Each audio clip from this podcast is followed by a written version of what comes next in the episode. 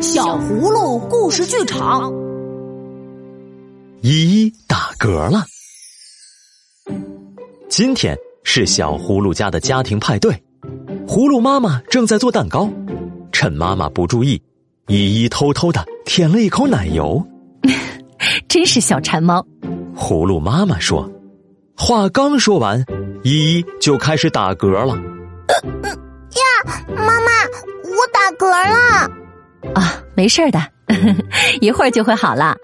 家庭派对将在下午三点钟准时开始。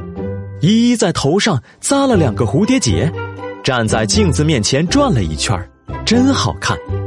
嗯，依依还是不停的打嗝。家庭派对快乐，我来了，葛小姐。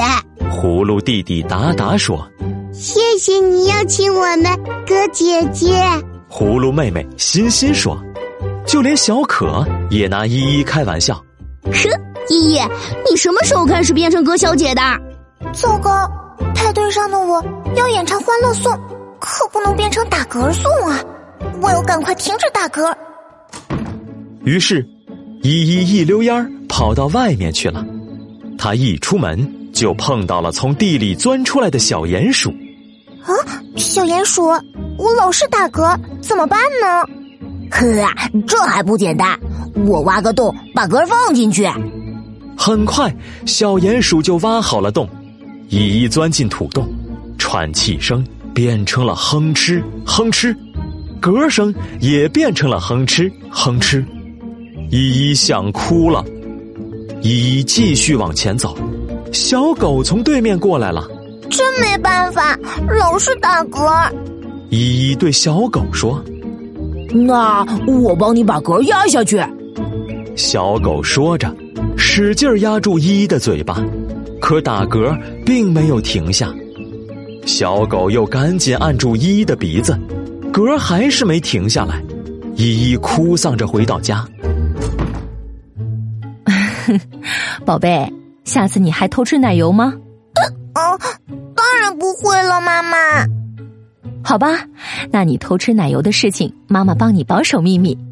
葫芦妈妈笑着，用勺子舀了一点奶油。放进了依依嘴里，歌声一下子停住了。家庭聚会开始了，大家一起唱派对欢乐颂。非常感谢大家，今天真是太开心啦！大家都很快乐，玩的开心极了。依依打嗝停不下来，谁都没有好办法。